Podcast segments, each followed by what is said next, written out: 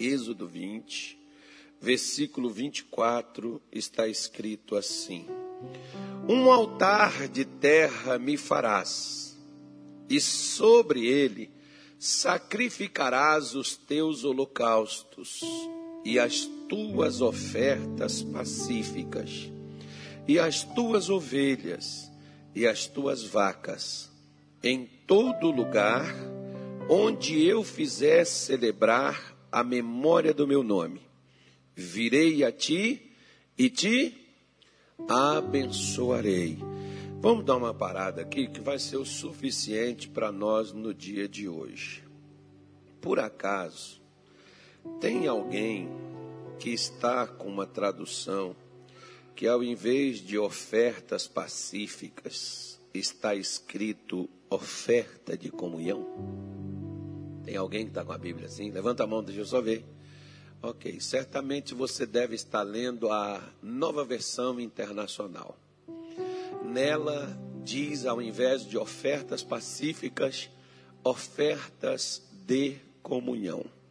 Mas não muda, não altera nada, a ordem dos fatores não altera o produto. Ele tem o mesmo peso. Às vezes fica mais fácil de nós entendermos. É claro que se você está em paz com uma pessoa, certamente também você está em contato com ela né? Porque quando uma pessoa está rompida com a outra, está de birra, está chateado, aborrecido, magoadinho, né? Ou a, a, a modernidade hoje é assim, pastor, eu não tô eu não estou magoado, não, só estou chateado só, porque minha mãe falou umas coisas que eu não gostei. Então, ou seja, não é mágoa, não, é só chateado. Então, nós estamos diminuindo um pouco a, o peso daquelas situações e assim camuflando um pouquinho para ficar assim mais bonitinho que nós estamos escondendo. Porque na realidade, se nós estamos chateados, outros dizem assim: não, pastor, não estou chateado, não, só estou triste. Porque o fulano fez isso comigo. É a mesma coisa, irmão. O veneno é o mesmo.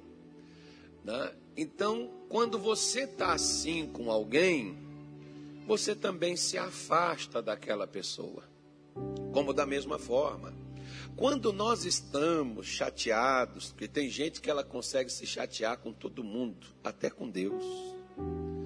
Mas, poxa, pastor, olha, Deus é meu testemunho, eu lutei, eu busquei, eu levantei de madrugada, eu orei, eu fiz de tudo, pastor.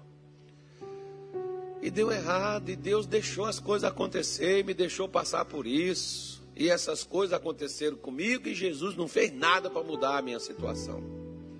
Tem gente que às vezes fica aborrecido porque buscou por algo que não veio e a pessoa se chateia e fica aborrecida com Deus por causa disso.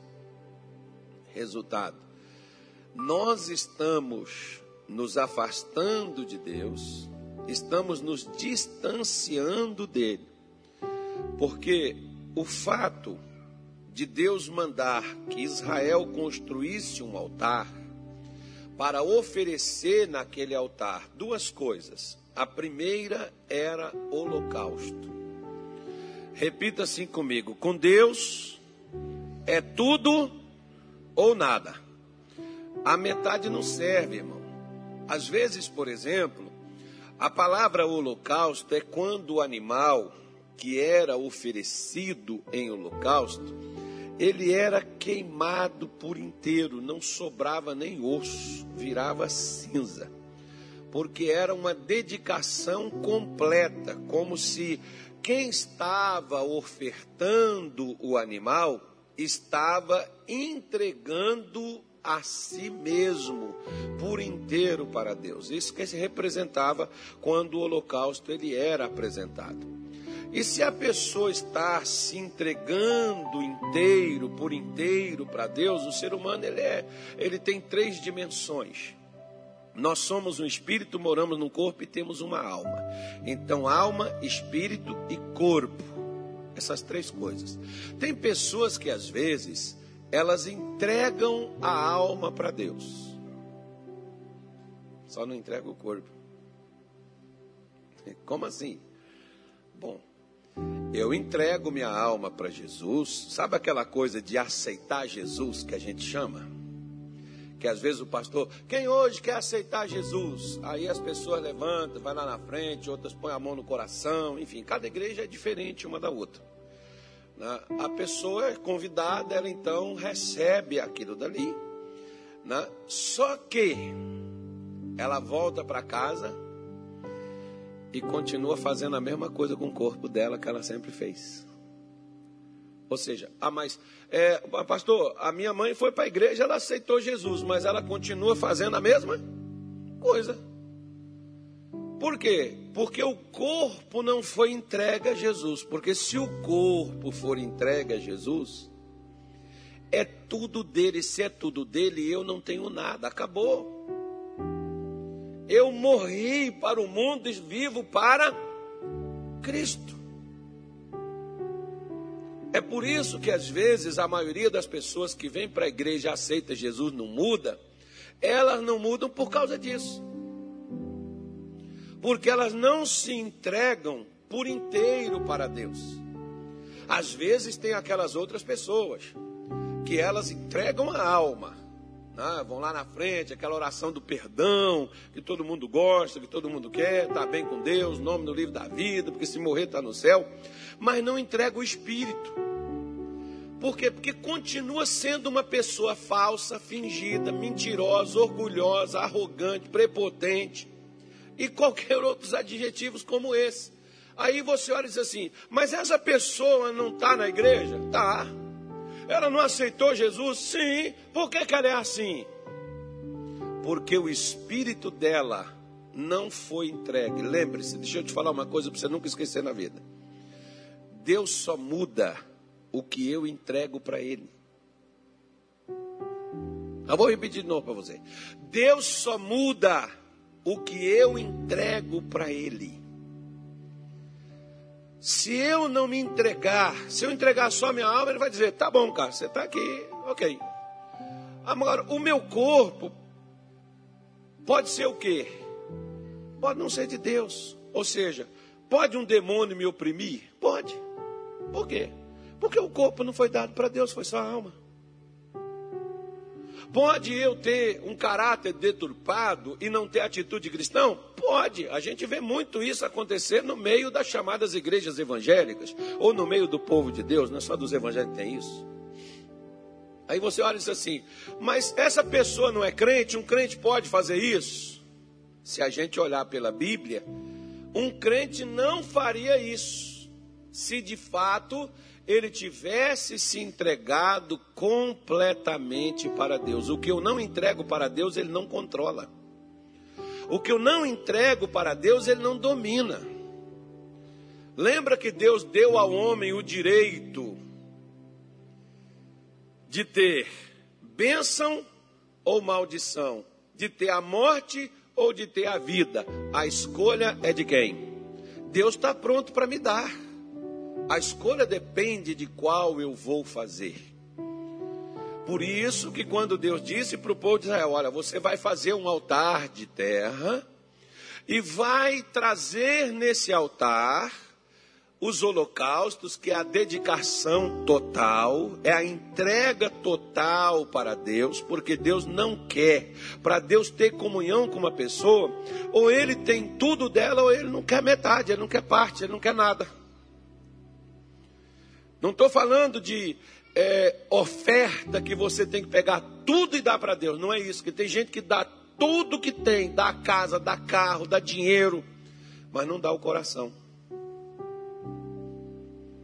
Não dá a vida. Tem gente que faz isso. Conheço muitos que já fizeram. E tem muitos que ainda vai fazer isso. Que para elas é fácil elas entregarem o salário para Deus, a fonte de renda, a casa para Deus, elas podem entregar. É só não entrega a Deus seu presente e seu futuro. Porque o presente eu vou querer viver ele. O futuro vai ser da minha maneira, não do jeito de Deus. Você já pensou eu me entregar para Deus? E Deus falar assim, Carlos, igual por exemplo, né? Eu achei engraçado que quando eu cheguei no Evangelho, eu fui e me entreguei para Deus, né? Só que quando meu pastor falava assim, irmão, você que Deus está falando contigo, para você ser um obreiro, para você fazer a obra de Deus, irmão, para você pregar o Evangelho, quem aqui Jesus está chamando para isso? Eu estou quietinho no meu canto. Eu, quando cheguei na igreja a primeira vez, eu ouvi uma voz que eu não sabia quem é que estava falando, mas eu olhei para um canto, olhei para o outro, não tinha ninguém atrás, não tinha ninguém do lado. E duas vezes eu ouvi a mesma voz dizendo assim: já era para você estar lá em cima. Em cima do quê? Em cima do altar. Então, quando eu falo com você que eu não estou aqui porque José, Ana, João, Luiz, ou Maria, ou R. Soares me chamou, não foi não. Porque eles não falaram isso comigo. Eu sei quem me chamou. Disse eu tenho certeza quem foi. Naquele dia eu não sabia quem é que estava falando comigo. Eu casei e voz, não olhei. Duas vezes a mesma voz repetiu a mesma coisa. Só faltou para fazer a terceira, que nem o Samuel, né? Samuel três vezes, e ele nem sabia assim, ele sabia que era Deus. Eu também não sabia que era Deus naquele dia. Eu fui saber posteriormente. Porque quando o meu pastor chamava, eu queria fazer a obra de Deus, mas primeiro eu queria fazer umas coisas que eu pretendia realizar, uns desejos meus. Você também tem isso? Sabe aquela pessoa que diz assim: Eu quero montar a minha empresa, mas antes de montar a minha empresa, eu vou primeiro fazer isso, isso e isso. Quando eu tiver feito isso, aí eu vou montar a minha empresa. Sabe aquela pessoa que diz assim: Eu vou fazer a obra de Deus, mas antes de fazer a obra de Deus, primeiro eu vou fazer isso, vou fazer isso, vou fazer isso e vou fazer aquilo.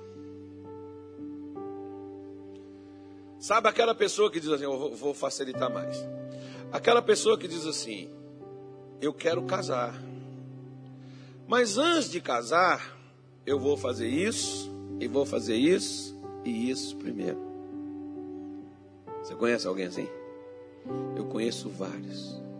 E às vezes muitos desses até hoje não casaram, sabe por quê? Porque não conseguiram fazer o que eles planejaram. Eu conheço gente, pastor, olha, eu primeiro vou fazer, eu vou construir minha casa, eu vou casar, eu vou concluir a minha faculdade, depois eu vou fazer a obra para Deus. Conheço muitos irmãos que não subiu no púlpito. Não sei o que aconteceu com eles. Alguns foram para debaixo da terra, outros sumiu para outro canto, outros desapareceu. Porque quando eu fui discutir isso com Deus, a pergunta de Deus para mim foi: a vida é sua ou é minha? Está na minha mão ou está na sua? Eu falei: está na sua, Senhor. Então, se está na minha, esquece os seus planos, porque agora é os meus. Porque se eu não morro para mim, o altar é lugar, sabe de quê? Morte.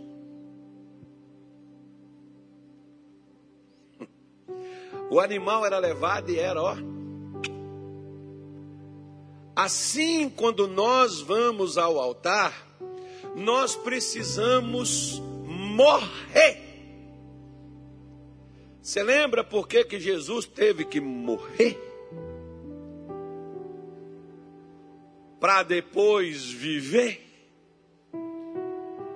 Ele teve que morrer para tirar os nossos pecados e depois levantar-se para nos justificar. Então o altar, ele é um lugar de morte. Ou eu morro, ou Deus não vive. Enquanto eu não morrer, Deus não vai viver, porque não cabe eu e ele no mesmo lugar. Ou é eu, ou é ele. Olha o que, que o apóstolo Paulo diz aqui, ó. Deixa, deixa, deixa Êxodo marcado aí. Vamos até Gálatas capítulo 2, versículo de número 20. Por favor. Eu vou confiar nesse camarada da Bíblia. É o Lucas que está lá? Quem é está lá hoje? Ixi. Se errar, irmão, a gente tem que pedir a Deus para arrebatar ele, né? Arrebata ele, aperfeiçoa, depois só traz. Que é o rabino, né? Se o rabino errar, lascou tudo. Vamos entregar ele lá para o que? O pessoal lá da. O pessoal lá da Rússia dar um jeito nele. Aí vamos aqui. já estou crucificado com Cristo e vivo não mais eu, mas Cristo vive em mim. E a vida que agora vivo na carne, vivo-a na fé no Filho de Deus, o qual me amou e assim entregou se entregou a si mesmo por mim. Então, quando você vê, por exemplo, o que, que Paulo diz? Eu estou crucificado, eu morri, Jesus foi crucificado, ele ficou vivo ou morreu? Gente, Jesus ficou vivo ou morto quando crucificou ele? Ele morreu, não morreu? Então Paulo está dizendo, eu também estou crucificado. Então Paulo está dizendo, eu também morri. E agora não vivo mais eu. Quem é que vive em Paulo agora? É Jesus. Aí eu faço uma pergunta para você: quem é que vive em você? É você ou é Jesus? Porque Deus manda levar o holocausto no altar, o animal era morto, sacrificado e era dedicado a Deus, ele era queimado como uma entrega acerca do ofertante. É como se o ofertante estivesse fazendo aquele processo. Isso mostra como deve ser feito no dia de hoje, porque as coisas do Antigo Testamento, elas foram feitas como figura para representar como é feito no Novo. Por isso continua tendo o altar. O altar é para quê? O altar é o lugar onde a morte do meu eu ela deixa de existir, é queimada, porque o holocausto, a oferta era queimada totalmente, e ali é feita as ofertas de comunhão, que é para mim passar agora a ter comunhão com Deus. Você sabe para que, que Deus me trouxe para a igreja? E trouxe você também? Ah, pastor, Deus me trouxe para fazer a obra dele. Deus me trouxe para pregar o evangelho. Pastor, Deus me trouxe para poder ser um missionário, um profeta, um pastor, um obreiro. Deus me trouxe para me curar, para me abençoar, para me libertar. Não, você sabe para que Deus te trouxe? Para ter comunhão com Ele desde o passado. Ó, se você volta lá, por favor, Mamoré, lá no Êxodo 20, versículo 24. Desde o começo sempre foi comunhão que Deus buscou com o homem.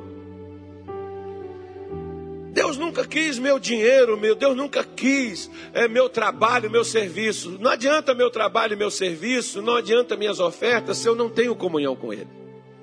Você pode ver que no capítulo 5 do Evangelho de Mateus, Jesus diz acerca de oferta: Ele diz: se você for ao altar trazer a sua oferta e você se lembrar que não é você que tem, não, que um irmão, alguém tem alguma coisa contra você. Ele diz: você pode deixar a sua oferta no altar, mas volta lá e reconcilia com teu irmão, porque se você não reconciliar com ele, Deus não recebe sua oferta.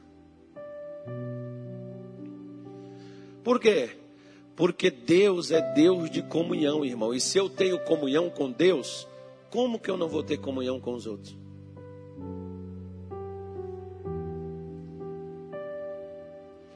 Se eu digo eu amo a Deus, como que eu odeio alguém?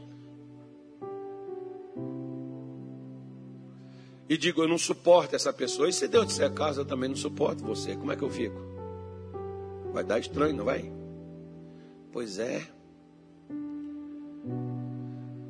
Por isso que desde o princípio é para nós fomos chamados para termos comunhão com Deus.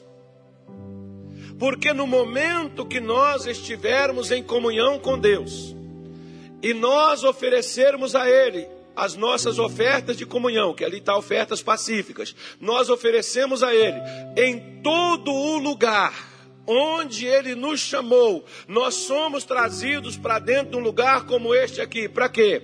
Para celebrarmos o seu nome, para festejarmos a Deus. Você já viu por que, que o salmista Davi diz: Fiquei tão triste, tão chateado quando me disseram, vamos para a casa do Senhor. Que silêncio, hein? Nossa, está um peso hoje aqui. Fala assim, Senhor Jesus Tira esse peso daqui, Senhor. Amém. Agora sim, agora vai.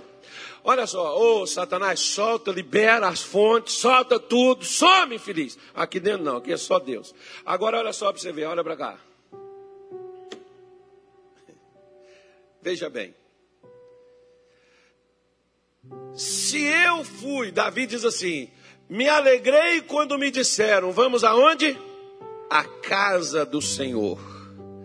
Então Davi já vinha alegre, ele já vinha pronto. Você já parou, por exemplo, para você celebrar a Deus? Às vezes a gente não celebra. Sabe por que, que nós temos dificuldade de nos alegrar com Deus? Porque nós não estamos em comunhão com Ele.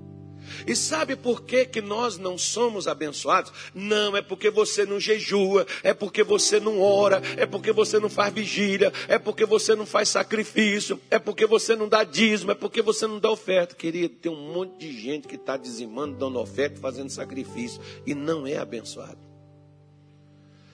Não adianta você ou eu ou qualquer pessoa sacrificar, dar oferta, dar dízimo e não estiver em comunhão com Deus. Deus só me abençoa quando eu estou em comunhão com Ele. Ele vem até onde eu estou e Ele me abençoa. Não importa o que for que eu preciso. Por que, que Deus não vem muitas vezes na vida, nas nossas vidas? Por que, que Deus não vem? Se nós oramos tanto, se nós choramos, se nós fazemos campanhas, correntes, orações, você vê o trabalho que dá para alguém ser abençoado. Ó, oh, pastor, que guerra, que luta. Mas sabe por quê? Porque nós vamos para o lado mais difícil. Nós vamos para o lado de querer convencer Deus, ao invés de deixar Deus nos convencer ao invés de aceitar o chamado de Deus que nos chama para termos comunhão com Ele, porque se nós tivermos comunhão com Ele, Ele já vem até a nós e quando Ele vem, Ele não vem de mãos vazias. O que diz o salmista no capítulo, no Salmo 34, versículo 10? Os filhos dos leões necessitam e sofrem fome, mas os que buscam a quem? Ao Senhor. O que, que acontece com essas pessoas que buscam ao Senhor, que querem se aproximar, que querem estar junto com o Senhor? O que, que acontece com essas pessoas? Elas não têm falta de coisa alguma. Ou seja, Deus não me chamou para a igreja para ser membro de igreja. Ele me chamou para a igreja para ter comunhão com Ele. Ele não me chamou para a igreja para ser dizimista, para ser ofertante, sustentar a obra dele. Ele me chamou para ter comunhão com ele. Essas coisas são consequências da comunhão. Ele não me chamou para ser um pastor, ele me chamou para ter comunhão. Pastor é consequência de estar em comunhão com ele. Ele não te chama para ser um empresário, uma coluna de igreja. Ele te chama para ter comunhão com Ele. E após a comunhão com Ele, Ele te abençoa, te tornando uma grande coluna, um sustentador da obra dele. Mas a primeira coisa é ter comunhão. Que é aquilo que nós não queremos, porque ter comunhão é se entregar. Ter comunhão com Deus é se unir com Ele é se achegar a Ele, é se entregar totalmente a Ele, que é uma coisa que nós não queremos. Que o homem, você pode ver que desde o princípio, quando o homem, por exemplo, ele não quis Deus lá no Éden, o que, que ele fez? Ele fez do que Deus orientou para não fazer. Aí, quando Deus desceu e chamou Adão, onde estás? O que, que aconteceu com Adão? Ele sumiu de vista. Por quê? Porque agora ele estava com medo. Como podia ele estar com medo se antes aquilo para ele era uma coisa tão normal? Se aquilo todos os dias acontecia, mas agora Adão está amedrontado, agora Adão está tá fugindo, Adão está se escondendo, aquilo para ele era tão bom, era tão gostoso, era tão legal, agora ele está com medo de Deus.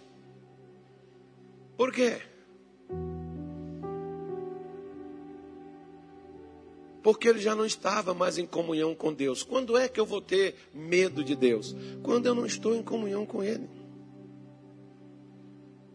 Quando é que eu não vou confiar em Deus? Quando eu não estiver em comunhão com Ele. Quando é que eu vou ter medo de Deus? Quando eu estiver em pecado contra Ele. Aí eu vou estar amedrontado, eu vou estar inseguro, eu vou estar diante dele com medo, pensativo. Eu vou ter dificuldade de me achegar a ele.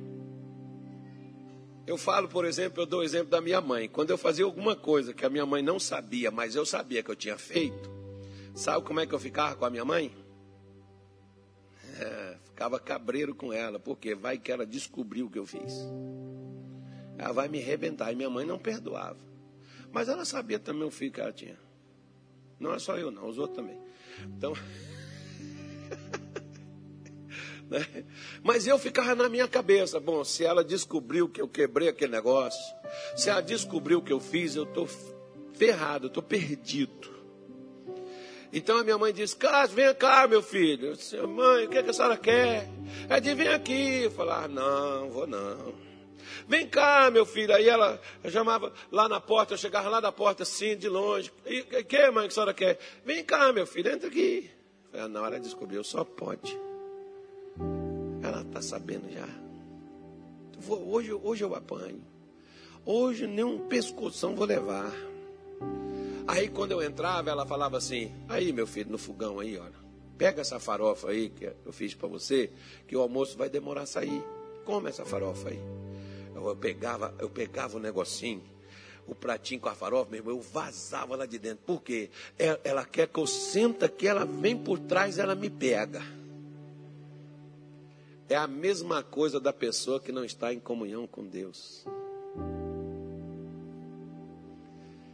Ela tem esse mesmo medo, essa mesma insegurança. Sabe aquelas pessoas que só de você falar sim, Irmão, preciso falar contigo. Aí já fica assim: o que, foi que eu fiz, pastor? Não, eu quero só falar com você. Mas algum problema, alguma coisa aconteceu? Aqui tem muito assim. Por quê? Qual é o seu medo? Você tem alguma coisa escondida que eu não possa saber? Você acha que eu descobri seu problema? Ah, não, é porque se for algum problema eu quero saber logo. Olha, se você souber agora ou souber depois, qual a diferença faz? Nenhuma. Então por que não não aquieta o seu coração e não se tranquiliza. Mas quando nós não estamos em comunhão com Ele, nós somos inquietos, inseguros, medrosos. Por isso que nós ficamos desta forma. Por isso que nós sentimos medo. Por isso que nós ficamos desencorajados. Por isso que nós ficamos tristes, por isso que nós desanimamos. Por quê? Porque não estamos em comunhão com Ele. Se nós estamos em comunhão com Ele, Ele não vem até a nós para nos destruir. Ele não vem até a nós para poder fazer um mal na nossa vida, ele vem para nos abençoar. Então, qual é o medo de encontrar Ele? Qual é o medo de estar com Ele? Ele nos chamou para nós termos comunhão com Ele. Por isso, o altar restaurado é uma comunhão restaurada com Deus. É aquela pessoa que ela está unida a Deus em corpo, alma e espírito. Olha aqui para você ver, por exemplo, Jó capítulo 22, versículo de número 21. Olha o que, que ele diz aí, quer ver? Quando você está tranquilo com alguém, você está de paz, em paz com aquela pessoa. Então, da mesma forma com Deus. Jó 22, versículo 21. Está difícil esse negócio, está agarrando, isso é computador. Não tem uma coisa assim mais prática para a gente comprar um negócio assim mais de Deus. Um negócio assim mais. Tem não? Esse aí é o mais recente que tem. Ele demora tudo assim. Ah, mas tem que pôr fogo nesse negócio. É pedir Jesus para botar um anjo aí fazer uma coisa, oh Deus, dá uma ideia para o Anilton aí, o Anilton vai criar um software, é assim que fala, é? criar um negócio assim que eu, só penso assim, ele já joga lá na tela. Esse é bom, hein? Se você fizer isso, tu vai ganhar dinheiro. Já basta o cara aí que está com metaverso aí. Tu já ouviu falar? E vai ganhar dinheiro que as pessoas estão tá comprando, cara. Já tem gente que já quer o negócio. Diz assim, ó. Une-te, pois, a quem? E o que que eu vou ter? Hã? E o que que eu vou ter como consequência? Assim te sobrevirá o quê? Irmão, por que, que eu não estou em paz? Eu estou unido ao quê? Eu estou apegado ao quê? Eu estou indo a quem? Porque ele diz: une a Deus e você vai ter paz.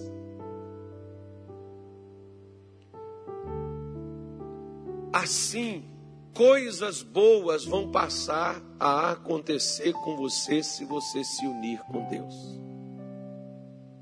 Se eu me unir com Deus, por que, que nós temos tanta dificuldade para nós nos unirmos com Deus? Às vezes você não acha dificuldade para vir na igreja, não. Às vezes você não acha tanta luta para poder ler a Bíblia. Às vezes você acha dificuldade para se unir ao que a Bíblia diz. Porque às vezes é difícil ser crente, né, irmão? Mas às vezes não é difícil pecar. A gente peca até sem querer. Às vezes a gente não sai dizendo, hoje eu vou pecar, hoje eu vou fazer umas coisas erradas. Nós não saímos fazendo isso. Mas no final do dia a gente está lá, Senhor, me perdoa, porque hoje eu pisei na bola. Eu não esperava jamais fazer aquilo que eu fiz, mas por quê? Porque quando nós não estamos unidos a Deus, nós não estamos juntos a Ele, o que me faz, o que me faz ter paz, não é o ambiente onde eu estou, é quem está comigo ou com quem eu estou. E tem gente que acha que se for assim para um lugar isolado, se for assim para distante da família, se sair de perto da igreja, porque tem gente que diz assim, tem certas pessoas que me fazem mal, pastor. Outro dia atrás, outro dia atrás eu ouvi uma pessoa dessa. A pessoa dizia assim: não, eu me sinto mal quando eu vejo determinadas pessoas, eu evito estar com aquelas pessoas que eu me sinto mal perto delas. Falei, ah, então você está com um problema muito sério. Não, o problema está naquela pessoa. O problema está em você, não naquela pessoa. Porque quem está sentindo mal é você, não é ela. Porque quando nós estamos em comunhão com Deus, é impossível nós não estarmos em comunhão com as pessoas. Porque se nós não estamos, se nós estamos em comunhão com Deus, como é que nós vamos estar com problema com as pessoas? Olha o que, que o apóstolo João, na sua primeira carta, capítulo de número 1, versículo de número 7. Olha o que, que João fala. Mas se andarmos na luz como ele na luz está, temos o que? Temos o que? Comunhão com quem? Hã? uns com os outros. Aí como é que eu posso, por exemplo, dizer assim, eu estou, ó pastor, tem gente que diz assim, claro que não foi você, tá irmão? Mas tem gente que diz assim para mim, quando eu pergunto, você está bem? Estou bem. Está bem com Deus? Estou. Está bem na sua casa? Estou. Tudo bem, graças a Deus. Não, olha, pastor, mas para ser sincero, o senhor está perguntando, a gente tem que falar a verdade, né? Não, irmão, a gente pode mentir. a gente pode ser fingido. Né? Aí a pessoa diz, para ser sincero, pastor, ó, é, com, eu, com, Deus eu estou bem. Agora, ah, pastor, às vezes meu marido, ele me tira do sério. Mas, irmão, deixa eu falar uma coisa com você. Você não está bem com Deus, não. Porque se você estiver bem com Deus, você vai estar tá bem com o marido também. Sabe por quê? Ou, ou que o senhor não conhece o, o marido que eu tenho em casa, aquele jumento. Se o senhor soubesse quem é, o senhor não falaria uma asneira dessa. Espera aí. peraí. Então Deus mente, porque Ele diz que a mulher santa santifica quem? Hã? O marido incrédulo. Então, se a mulher estiver bem com Deus, Deus faz o marido estar bem com ela, porque Deus não quer que você viva perturbada. Não, pastor, é a minha mulher. Ah, se você estiver bem com Deus, o homem santo santifica a mulher incrédula. É meu vizinho, pastor, tanto faz, irmão. A luz acendeu as trevas, desaparece. Qual é mais forte, as trevas ou a luz? Acende a luz. Apaga a luz, você vai ver as trevas tomam conta. Acende a luz, as trevas desaparecem. Qual, então qual é mais forte, as trevas ou a luz? Não dá para você poder compreender, né? Porque se eu estiver na luz, como ele na luz está, eu vou ter comunhão uns com os outros. E o que, que vai acontecer? O sangue de Jesus Cristo, seu Filho, nos purifica de todo pecado. Olha o lava-jato de Deus aí, ó. Está sempre funcionando. E ele diz assim: Ô oh, Carlos, se você estiver legal comigo, se você estiver bem com Tony, se você estiver bem ali com Roberto, se você estiver bem ali com Alafas, se você estiver bem com Amarildo, se você estiver legal com todo mundo, se você estiver se dando bem com tudo, quando você falar em qualquer coisa, eu já limpo você, que eu quero você assim, ó, tratando bem todo mundo, rapaz, porque através de você as pessoas vão me conhecer. Porque se eu não estou em comunhão com Deus, eu também não vou ter comunhão com você. E se eu estou em comunhão com você, é porque primeiramente eu estou em comunhão com Deus. Porque o que me separa de Deus é o pecado, mas se eu estou sendo lavado, não tem o que me separa dele, então estou junto com ele. Por isso que às vezes Satanás coloca a gente contra as pessoas e coloca as pessoas contra a gente. Você nunca deve entrar nessa pilha. Às vezes tem pessoas, por exemplo, que critica você e você se chateia porque a pessoa está te criticando. Ah, mas pastor, eu não sou aquilo. Deixa a pessoa falar, irmão. Você é? Não. Então por que, você se preocupa? Por que, que você vira um escorpião e quer ferrar todo mundo? Cada qual dá aquilo que tem. Cada qual oferece o que possui. Enquanto aquela pessoa te oferece críticas, te, te, te rejeita, fala mal de você, simplesmente seja crente. Se ela não te responde, passa lá, bom dia. É de dia? Bom dia, boa noite, boa noite. Pastor, não responde. Eu que não falo mais nada. Irmão, se a pessoa não quiser, que seja por ela, mas não por iniciativa sua. Não feche o seu coração para ninguém. Não feche a sua vida para ninguém. Seja lá quem for. Não importa o que, que houve, o que, que aconteceu. Veja bem, olha. Talvez se nós estivéssemos lá, nós poderíamos ter feito, porque teve poucas pessoas que não fizeram. Cuspir em Jesus, pediram a crucificação dele, bateram nele, concordou com a surra e vibrou com o espetáculo que fizeram com ele, pendurando ele no madeiro. E quando ele está lá em cima, ele podia ter falado assim: Senhor, diz o pessoal né, que os Estados Unidos e a Rússia, eles têm eles têm bombas nucleares que pode desistir o mundo, oh, perdão, pode destruir o mundo 16, 16 vezes. Eu não sei quando você ouviu falar isso, mas antigamente, quando eu ouvi falar isso a primeira vez, que destruiria o mundo 30 vezes, já baixou para 16.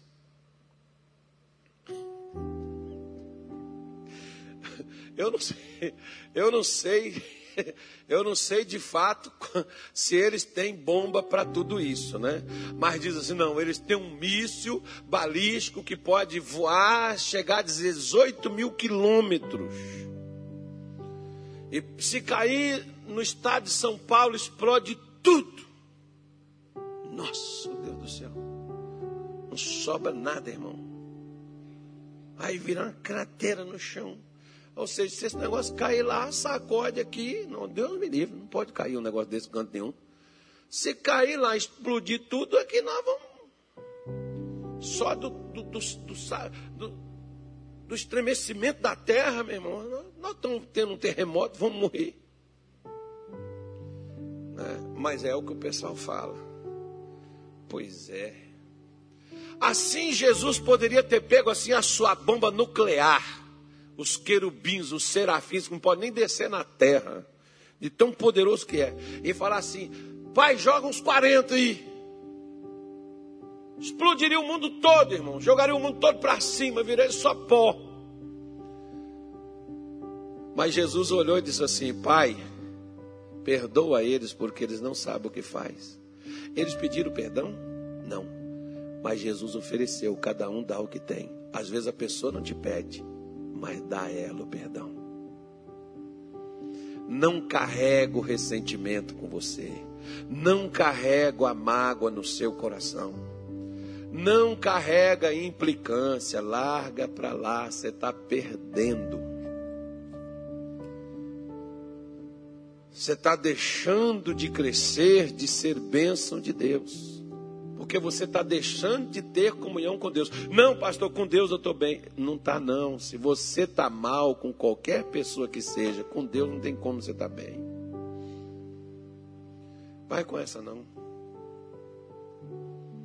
Eu, quando cheguei na igreja, eu tinha raiva da minha sogra. Normal, né, irmão? Natural isso. Isso é uma coisa normal, né? Eu já tinha um tempo que eu não falava com ela.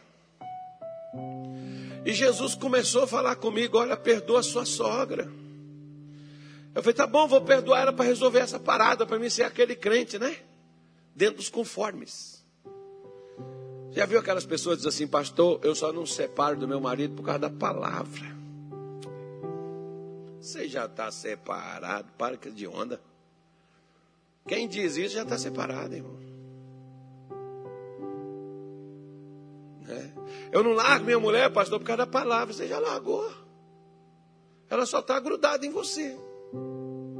Não se soltou. Ela largou. Ah, pastor, eu só suporto por causa de Jesus. Irmão, você não suporta nem por causa de Jesus. Você quer uma formalidade, porque Deus não quer nada obrigado da minha parte, nem da sua, nem de ninguém. Resultado: nada funcionava para mim, nada dava certo. Mas eu orava, eu jejuava, eu fazia vigília, eu subia monte. Eu faltei, virei um cabrito de tanto subir monte. Eu subi monte pro resto da minha vida, eu não preciso subir mais nem monte.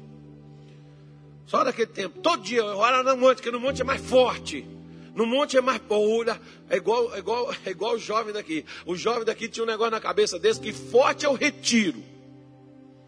Depois Deus fica fraquinho né, durante os cultos da igreja, Deus não é forte, não. Agora no retiro é forte. No retiro o negócio é a bomba. No retiro é a vitamina B12. Né, um troço assim de explodir.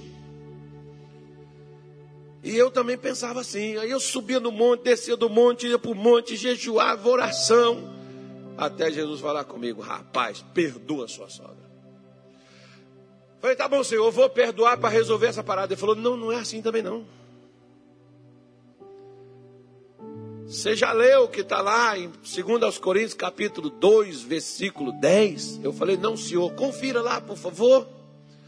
E eu fui lá conferir.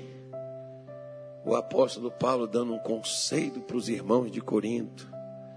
E ele falando umas coisas interessantes. Como essa que vai aparecer aí na tela agora para você. Olha só que coisa legal. Vai demorar, mas vai surgir. A quem perdoardes alguma coisa, também eu. Porque o que eu também perdoei, se é que o tenho perdoado, por amor, eu, eu perdoo por qual motivo? Amor. Se não tem amor envolvido, irmão, não tem perdão. É só conversa fiada. Por amor de vós, o fiz aonde?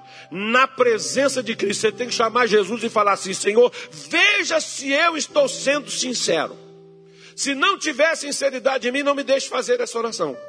Veja se eu estou sendo sincero comigo mesmo. Porque o profeta Jeremias, no capítulo 10, versículo de número 9, acho que é, né? Não, deixa aí, mano, deixa aí, deixa marcado aí. Deixa marcado, vai em Jeremias, não, Jeremias quieto lá. Jeremias diz assim: enganoso é o coração do homem mais do que todas as coisas, quem o conhecerá? E Jeremias 17, 9, perdão. Jeremias 17, 9 é o que está lá. Você pode conferir que está lá. Enganoso, o coração é o quê? Enganoso. Então Jesus diz que tem que ser de coração. Né? Paulo está dizendo, ó, porque eu perdoei, se é que eu tenho perdoado, por amor de vós o fiz na presença de Cristo, para que não sejamos o quê? Vencidos por quem, gente?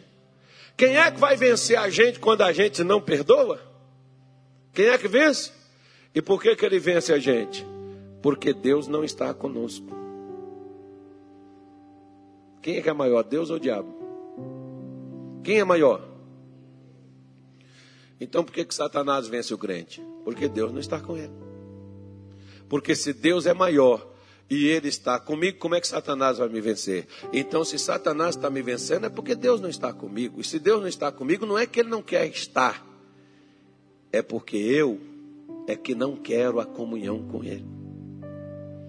Porque para ter comunhão com Ele, eu vou ter que perdoar se alguém pisou na bola comigo, se alguém me desagradou, se alguém me feriu, se alguém me maltratou, se alguém me machucou. Então, quando Deus diz, perdoa sua sogra, falei, já estava perdoado. Não, senhor. Você não está perdoando, você está falando de boca. Quero que você fale isso na minha frente, porque, irmão, Diante dos outros nós podemos falar, mas diante de Jesus a gente não tem como mentir. Por quê? Porque Jesus conhece o meu coração, conhece o seu. Por que, que ele disse que tem que ser na presença dele? Porque na presença dele a verdade e a sinceridade prevalece. Aí eu desligo a conexão, eu desligo onde eu estou grudado com Satanás e fracassando e perdendo, e eu me conecto com Deus, eu me uno com Deus, e aí eu começo a sentir o que? Paz. E depois da paz vem o que? Coisas boas, como disse Jó, conforme nós lemos lá na sua, na sua Bíblia aí. Coisas boas passarão a acontecer conosco. Então a comunhão com Deus resulta de coisas boas que começam a acontecer, porque eu tendo comunhão com Deus, Deus vem e me abençoa. Se eu estiver em comunhão com Ele, eu fui chamado, ah, vamos fazer guerra espiritual, pastor irmão, para com esse negócio. Você não precisa fazer isso, não, Jesus já fez. Vamos fazer batalha espiritual, pastor. Jesus já fez, irmão. Para com essa coisa. Se acerte com Jesus e tenha comunhão com Jesus que as bênçãos vão acontecer naturalmente, te alcançarão, fluirão na tua vida, a cura brota, a alegria brota, a paz brota, a verdade brota, a vitória brota, as coisas acontecerão normalmente, não precisará a gente forçar nada.